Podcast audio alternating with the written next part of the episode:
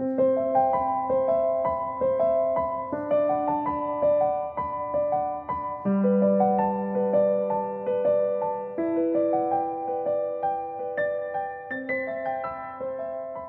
Wonderful Wizard of Oz, Volume 7 The Journey to the Great Oz, Chapter 6.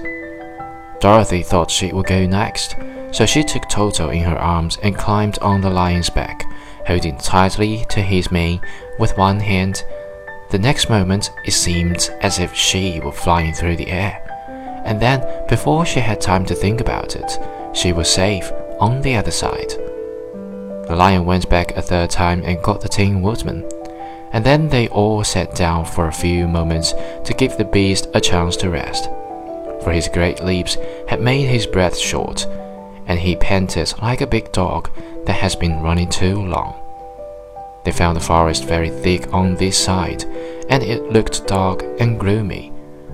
After the lion had rested, they started along the road of yellow brick, silently wondering each in his own mind, if ever they would come to the end of the woods and reach the bright sunshine again.